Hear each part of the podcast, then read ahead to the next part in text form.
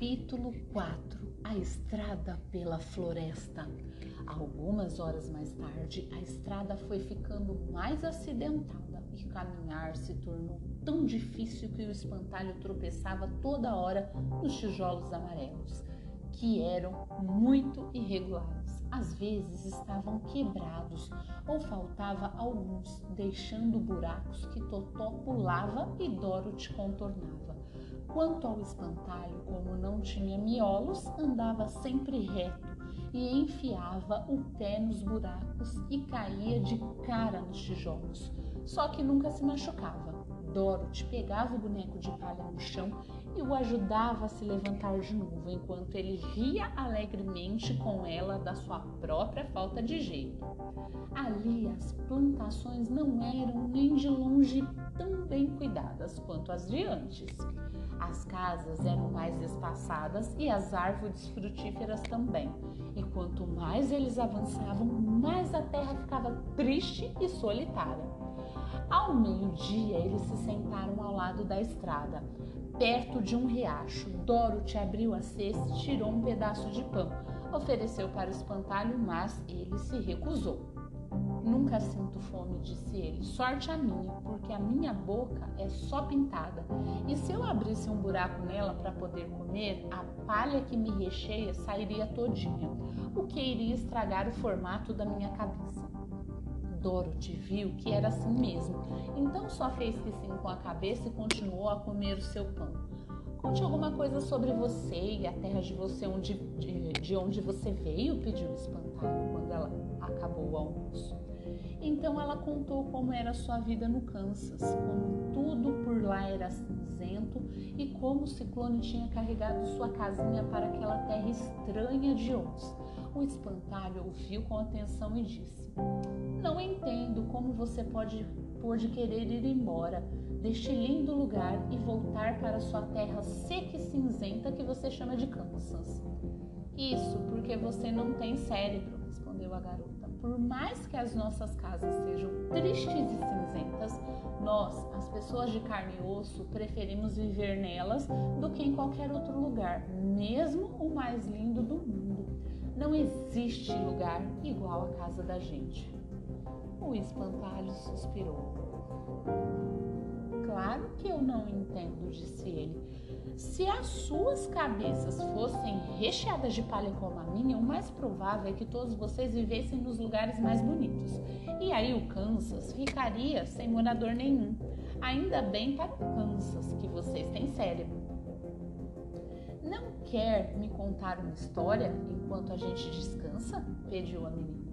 O espantalho olhou para ela com um ar de censura e respondeu: Estou viva há tão pouco tempo que na verdade não aprendi nada de nada. Só fui fabricado anteontem. Não sei de nada o que aconteceu no mundo antes disso. Felizmente, quando o fazendeiro fabricou minha cabeça, uma das primeiras coisas que ele fez foi pintar as minhas orelhas e eu comecei a ouvir o que acontecia. Um outro monkey que estava com ele e a primeira coisa que eu ouvi foi o fazendeiro dizer que é tal essas orelhas.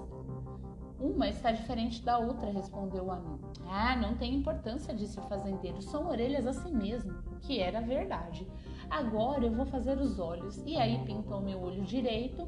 Assim que acabou, eu enxergava tanto o homem como tudo à minha volta com muita curiosidade, porque era a minha primeira visão de mundo. O olho ficou muito bom, disse o Mankent que acompanhava o fazendeiro. Tinta azul é mesmo a melhor para pintar os olhos. Acho que vou fazer um outro, um pouco maior, disse o fazendeiro. Quando o segundo olho ficou pronto, eu estava enxergando muito melhor que antes.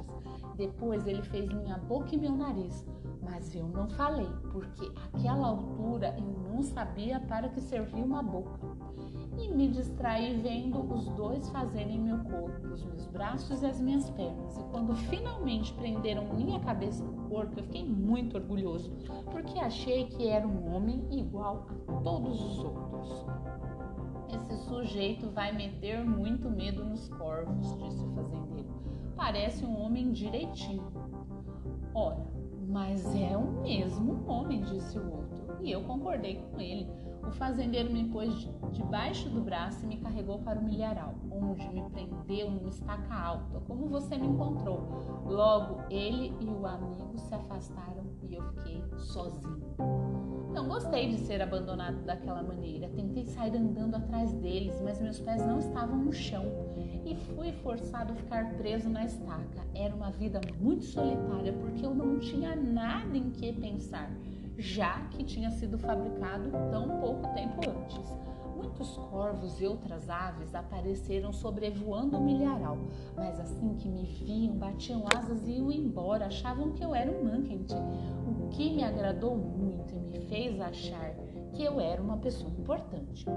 Pouco mais tarde, um corvo velho passou perto de mim e, depois de me examinar com todo cuidado, se empoleirou no meu ombro e disse: Imagine o fazendeiro tentando me enganar dessa maneira tão tosca. Qualquer corvo com algum juízo percebe que você é recheado de palha. Então ele pousou no chão abaixo dos meus pés e comeu todo o milho que queria. Os outros corvos, vendo que eu não lhes fazia mal, vieram comer o milho também.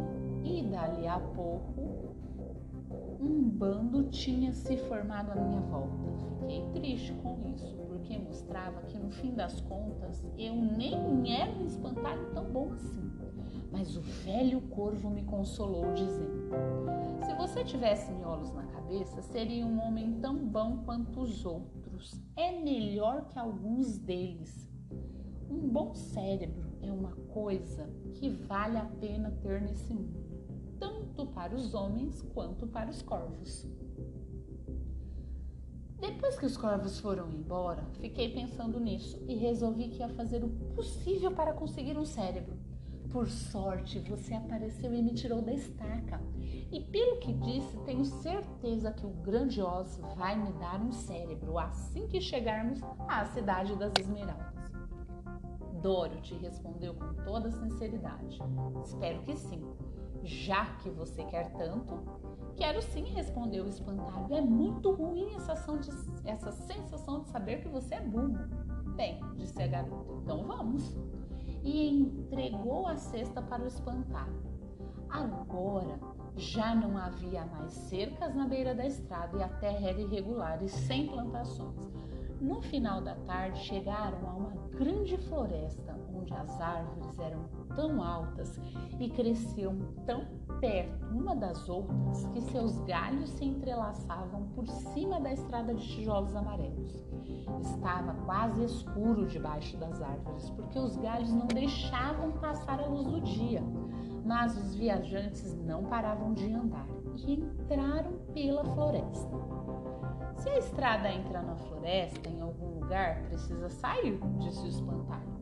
E como a cidade das Esmeraldas fica na outra ponta da estrada, temos que seguir por ela. Isso qualquer um sabe, disse Dorothy. Sem dúvida. E é por isso que eu sei, respondeu o espantalho. Se precisasse de um cérebro para descobrir, eu não teria dito nada.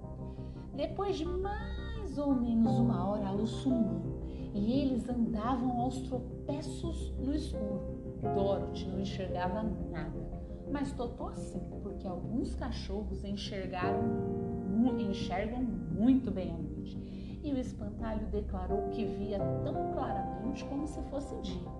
Então ele segurou o braço dele e assim conseguiu caminhar avançando.